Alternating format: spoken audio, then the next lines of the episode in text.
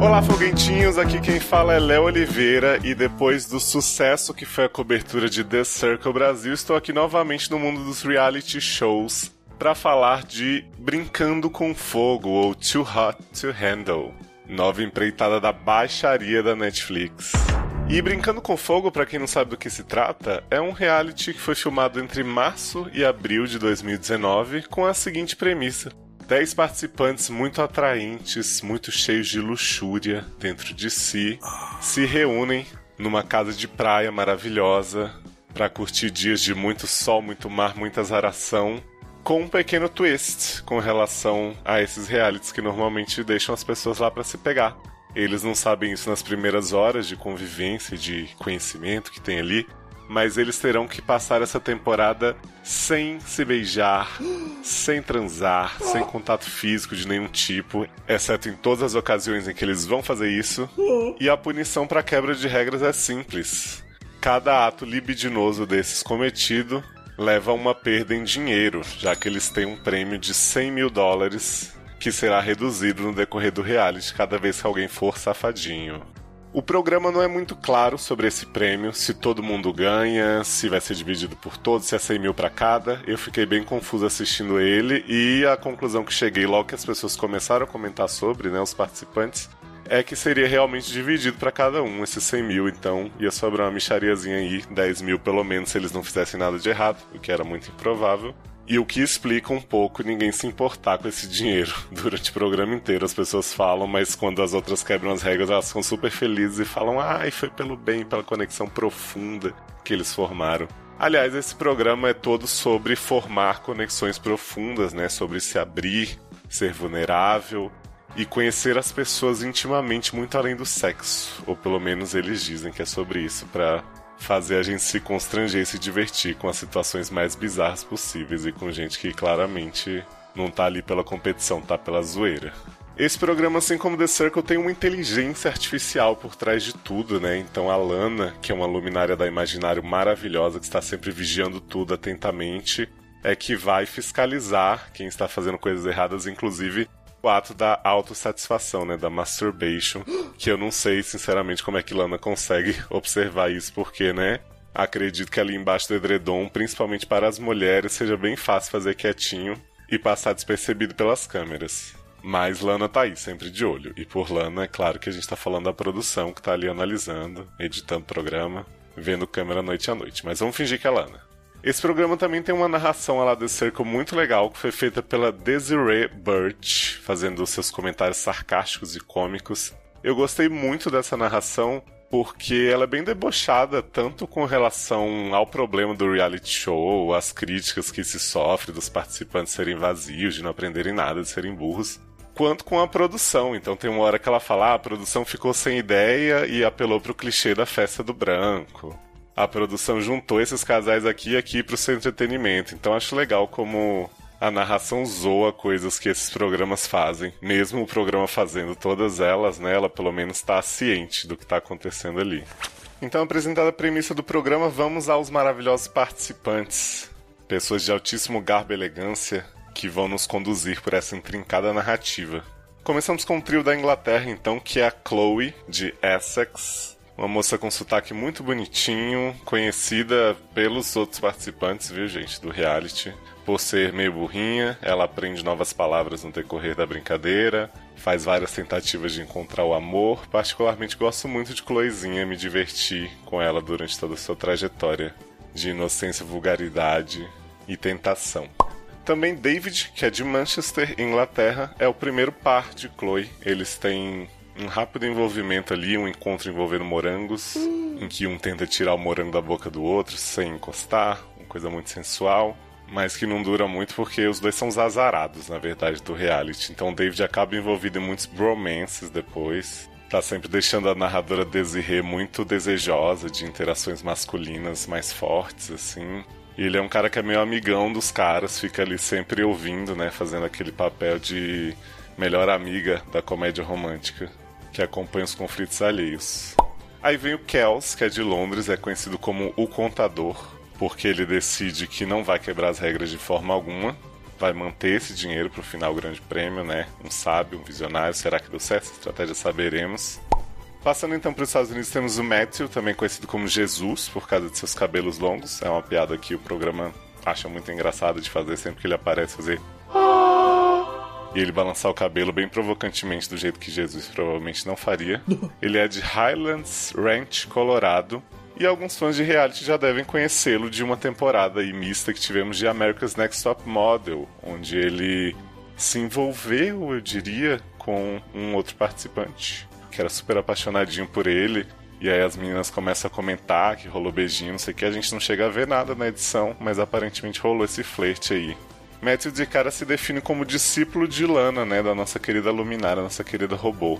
E passa o reality inteiro tentando investigar os outros e chamando Lana para vários dates, recebendo a rejeição em forma de silêncio virtual e lamentando que não fez essas interações, conexões profundas que os outros fizeram. Outros dois participantes americanos muito importantes para a história são Rhonda, de Atlanta, Georgia, e o Sharon, de Camden, New Jersey.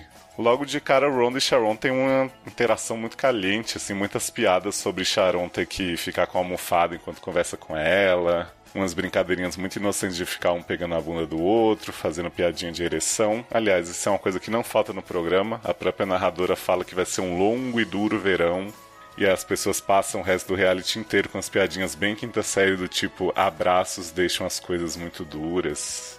Ou então pro lado das mulheres, quando elas passaram uma noite na suíte com alguém, as pessoas dizem, ah, ela ainda tá andando, então tá tudo certo. Coisas bem maduras mesmo. Desse pessoal que não consegue ficar nem 24 horas sem sexo, porque todo mundo fala que, meu Deus, é a coisa mais difícil do mundo. Imagina um homem ficar duas horas sem sexo. Ai, como que eu vou conhecer fulano sem transar? É realmente um drama, uma barra muito pesada que essa galera carrega. Também dos Estados Unidos, de Jacksonville, a Hayley, que é uma das personagens mais marcantes, apesar de seu pouco envolvimento na parte romântica da história, ela é uma menina que entra pra odiar todo mundo. E ela, desde o começo, tá na vibe, detesta as pessoas, não consigo conversar com ninguém. Deus me livre, mas quem me dera sair daqui. E ela acaba estreitando um laço só com uma pessoa desse reality, que eu ainda vou falar. De County Cork, Irlanda, vem a Nicole, que é uma pessoa também que eu me surpreendia toda vez que eu via que estava no reality. Nicole varia entre o look cabelo cacheadão e muito alisado, assim, de uma cena para outra, ela parece completamente diferente. E ela pouco faz além de comentar os plots dos outros, então ela tá ali para basicamente ser amiga, assim como o David, e ela simplesmente tá ali. Cada vez que ela aparece, você fala, uai, gente, tem gente nova? Mas não, é só a Nicole. E aí terminamos os 10 participantes iniciais com o casal de protagonistas desse jogo, que é Francesca de Vancouver, Canadá, uma rainha, uma deusa, uma louca, uma feiticeira, e o Harry de Queensland, Austrália, que é um garoto bobão. Oh, eu sou o Harry. Falando das relações então mais a fundo, que é para isso que a gente está aqui, inclusive o programa tá aí para isso, para formar esses relacionamentos profundos o primeiro casal a se aproximar, como eu disse, é Rhonda e Sharon, né? Que logo de cara são muito impactados pela notícia de que não podem transar, não podem beijar, não podem. Mas eles, de certa forma, têm uma relação bacana. Estão ali sempre conversando, se alisando e tal. Só que em algum momento desse reality nada roteirizado, Sharon diz pra Rhonda que ele não pode se abrir com ela como ela deseja, que ele tem um trauma muito grande, a namorada que traiu ele como melhor amigo, então a partir disso ele não conseguiu mais se abrir para nenhuma mulher. E Rhonda diz que se ele não pode dar isso para ela, então ela vai ciscar por aí, porque afinal o reality está oferecendo essa oportunidade. Nisso, Rhonda parte para David, que já tinha sido deixado de lado por Chloe depois do encontro do morango. Eles têm uma interação muito bonita num workshop, vou falar mais a fundo dos workshops daqui a pouco. David chora, diz que conseguiu ver Rhonda como uma mulher maravilhosa que ela é, só olhando para sua alma. E aí Sharon fica boladíssimo, porque, meu Deus, meu melhor amigo. Os dois têm momentos de broderagem, de alisamento, de me abraça sem ficar duro. E esse é um drama de bem pouco tempo, porque já de cara David fala assim: Ô, oh, cara, o cara é meu brother, vou fazer isso com ele e tal. Então ele deixa a Rhonda livre para ir atrás de Sharon novamente. E Sharon e Rhonda se reconciliam antes da metade do programa, então ficam juntinhos desde então. Quebrando muitas regras, inclusive, né? Porque eles não são os primeiros a quebrar regras, mas são os primeiros a ganharem uma noitada na suíte dos casais, né? Que tirando esse quarto todo mundo dorme junto. E aí, quando eles têm a oportunidade, eles não fazem sexo, mas segundo Lana, com muita censura, teve dedinho. Uh, uh, uh, mãozinha no. Uh, uh, uh, carícias. Então, por conta disso, Sharon e Ronda custam 16 mil dólares ao grupo. De volta a Chloe, depois da primeira rejeição a David, ela se encanta pelo Bryce, que é um dos primeiros participantes introduzidos após o início do jogo. Bryce é de Venice Beach, Califórnia, e ele é um cara que chega tocando violão para as pessoas, mostrando sua composição maravilhosa, deixando todo mundo constrangido. E ele é um típico nice guy, o que não cai bem pra Chloe. Ela fala do início, ele não é meu tipo, mas tão bonzinho, né, que eu vou dar uma chance. E aí Chloe e Bryce se beijam, custam 3 mil do montante do prêmio. E aí depois Chloe fala pras meninas assim, ai, não gostei, né? Beijei pra saber, mas não rolou. Agora falando da relação que dá o que falar, e é a primeira de muitas quebras de regras do programa, Francesca e Harry estão muito encantados desde o início. Ele, com seu jeitinho de menino babão, tá sempre falando assim: Porra, meu, Francesca mais gostosa daqui, quero muito essa garota. E aí Francesca tá tipo: Ai, o jeito que Harry me olha, não sei o que, tô acesa. Então o primeiro beijo da casa é deles, eles ficam assim: Espero que ninguém saiba mas logo de cara vão contar pros seus amigos. Então Francesca conta pra Hayley, que é a menina que odeia todo mundo. E aí fala, ah, foi bom porque a gente se conectou e tal. E ela, ah, tudo bem, amiga, quem se importa com dinheiro? E o Harry conta para todos os homens, mas diz que Francesca que tomou a atitude de beijá-lo e ele só foi no fluxo, né? Só que é mentira. Mentiroso. Foi ele que iniciou o beijo e Francesca tá sendo aí vendida pros outros injustamente, essa rainha que ficou reality inteiro sendo odiada à toa, só que não. E aí no primeiro anúncio que Lana vai fazer sobre a quebra de regras, ela fala que eles perderam 3 mil, até então ninguém sabia qual era o valor de um beijo ou qual é o valor das coisas que virão a seguir. E Francesca e Harry lavam a roupa suja ali, ela diz que foi ele que beijou, ele diz que foi ela que beijou. Fica um climão, todo mundo toma o lado do homem, porque é assim que o mundo é, infelizmente. E a partir daí, Francesca e Harry não vão interagir nunca mais. Ou será? Passada essa tensão, Francesca tá puta da vida com tudo que aconteceu. E Hayley, sua fiel escudeira, sugere o seguinte: que tal a gente se pegar gostoso, custar mais 3 mil pra essa galera que eu odeio e ficar quietinha? A gente ensinou que foi outra pessoa, ela tenta jogar ali em cima do Sharon e da Ronda, que estão saindo escondidinho no meio da madrugada, tentam jogar no David e na Chloe, que fizeram o desafio do moranguinho, então de repente a Lana considerou como beijo.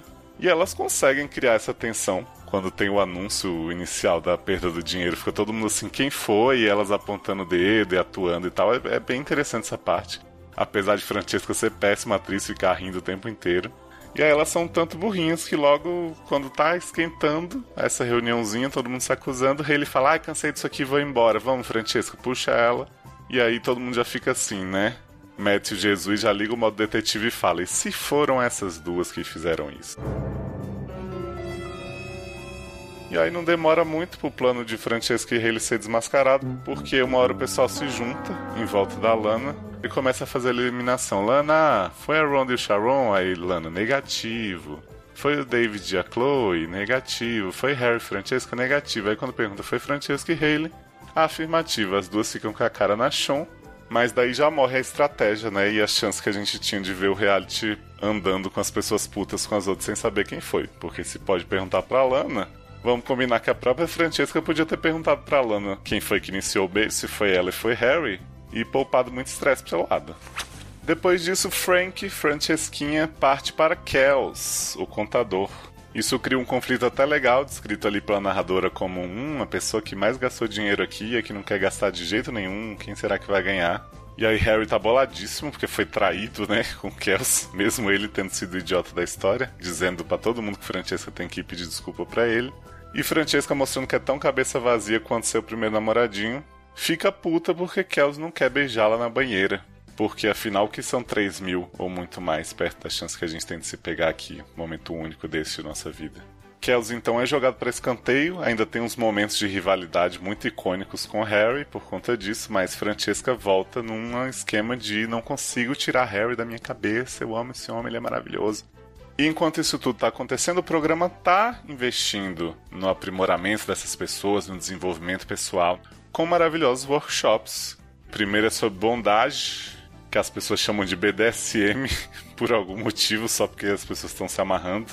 E aí tem aquela coisa da confiança, de quando você amarra uma pessoa, na verdade você está mostrando até onde quer ir, os limites, não sei o que, você está se entregando na mão do outro. É quando a gente tem um momento de choro do David, Francesca e Harry já ensaiando uma reconciliação ali, ela amarrando ele, machucando ele, rindo muito. muito engraçado, Francesca, ai, quero te comer.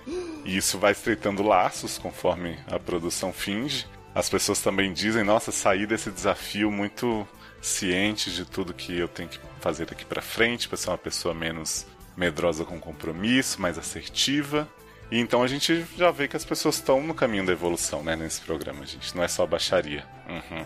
Outro desafio muito bom é só com os homens, que é o desafio da laminha. Nessa parte do programa, os homens têm que pegar argila, passar no peito dos camarada, fazer uma massaginha, e aí eles ficam, pô, cara, nunca mais vou poder mostrar minha cara de novo, olha só o que, que eu tô me humilhando aqui. Esses homens muito maduros, muito seguros de si, né? Até Desirê, uma hora na narração, solta uma frase maravilhosa que eu amo, que é que esses garotos têm a maturidade de um desafio de peido no jardim de infância. Eu amo demais. Os homens sempre falando sobre vou comer até a parede, tô muito desesperado, ai caralho, não consigo manter, meu negócio enfaduro, isso aqui, ah, que loucura. E nesse desafio, os homens, além de passar a lama, eles têm que gritar pro seu eu mais primal, mostrar uma coisa muito da tribo, assim, reconhecer a conexão deles com a natureza e depois tomar um banho de mar, que as mulheres ficam objetificando de longe, que é para purificar, né, tudo aquilo que eles passaram e formar mais conexões profundas também, tirar a masculinidade tóxica, não sei. O programa inventa vários clichês maravilhosos e no fim Kels e Harry fazem as pazes, né? Mesmo tendo passado tudo que passaram com Francesca, Kels diz: Harry se tornou meu irmãozinho mais novo, porque aqui a gente aprende realmente a ver as pessoas por quem elas são.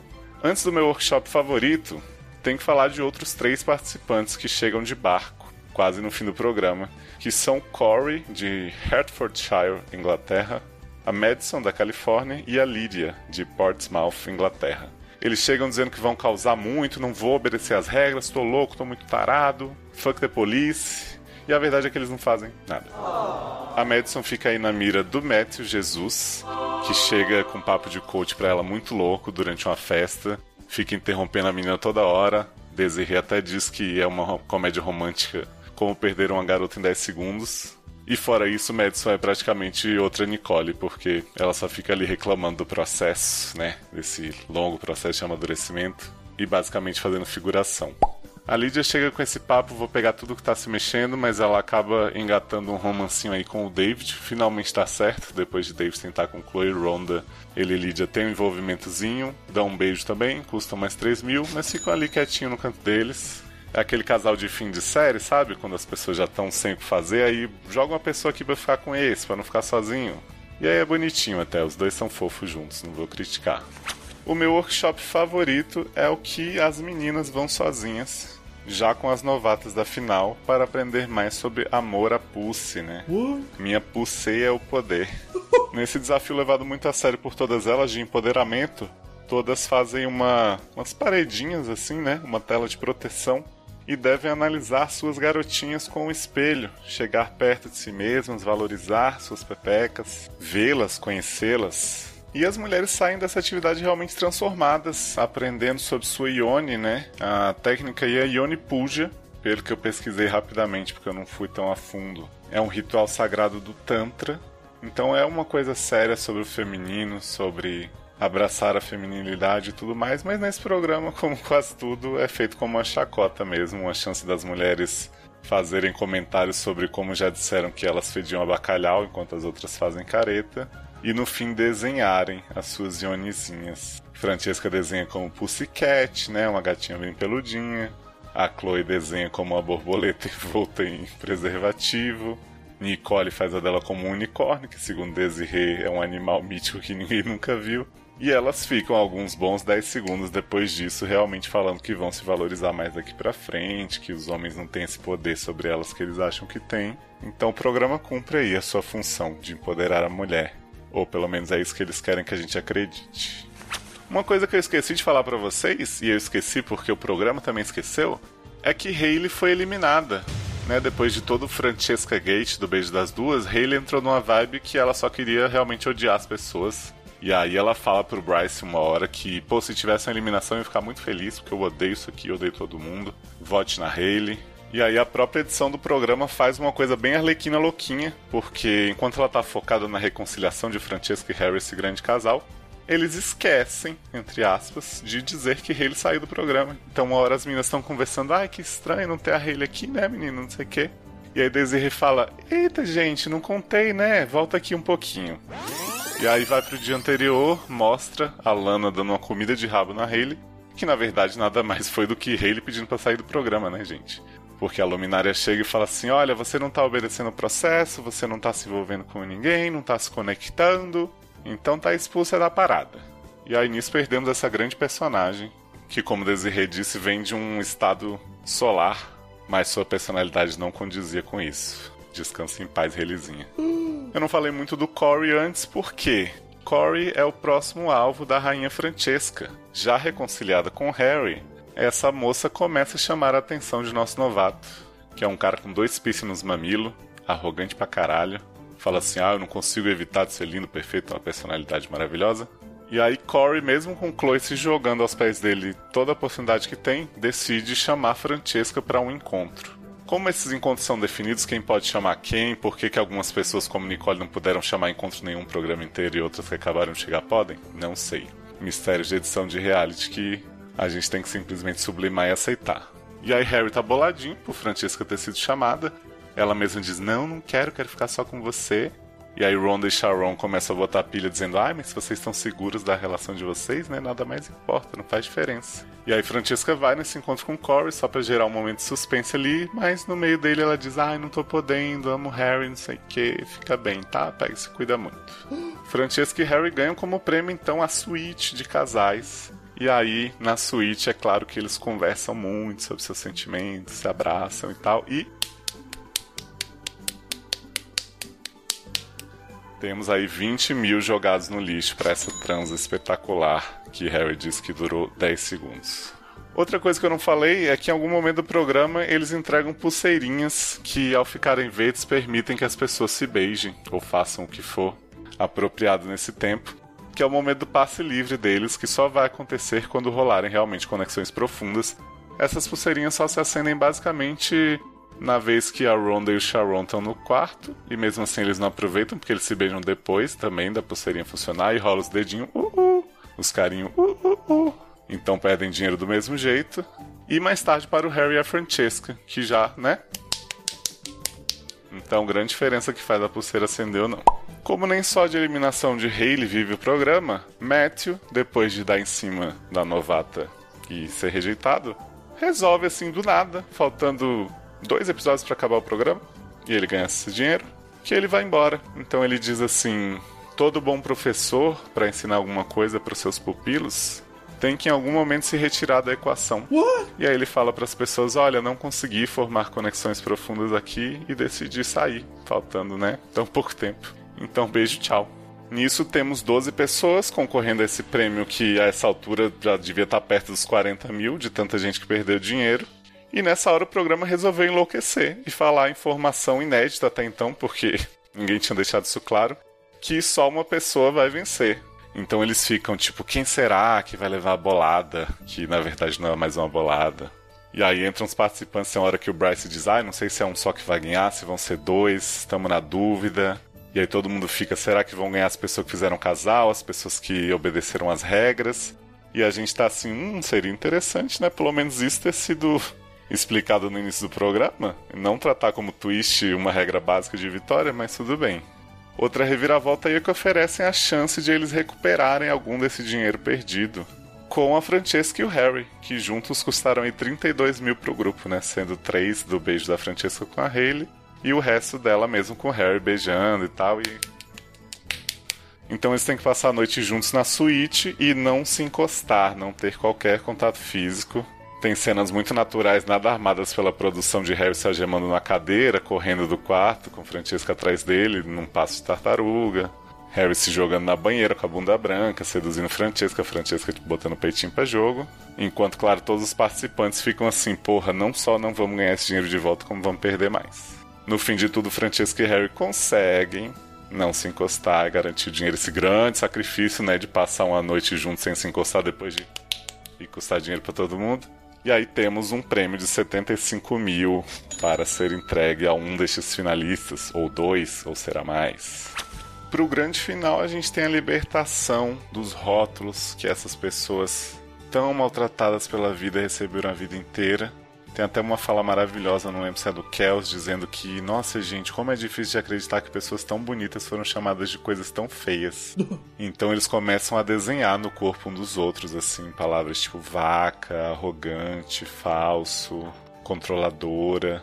Infelizmente, Chloezinha não participa desse ritual final cabalístico porque ela tá doentíssima no quarto. E a gente tem Ronda se abrindo cada vez mais para Sharon, né? Porque Ronda contou aí já no desafio das meninas que ela teve um filho. Foi quando ela falou que a Ione dela era muito poderosa por ter saído um ser vivo de dentro dela. Depois, mais tarde, ela mostra o filhinho pra Sharon no celular, eles batem um papinho, ela fala assim: Olha, filho, esse aqui é o cara que eu conheci que eu vou passar minha vida inteira junto, depois de ficar no programa de pegação. Vai ser seu novo papai.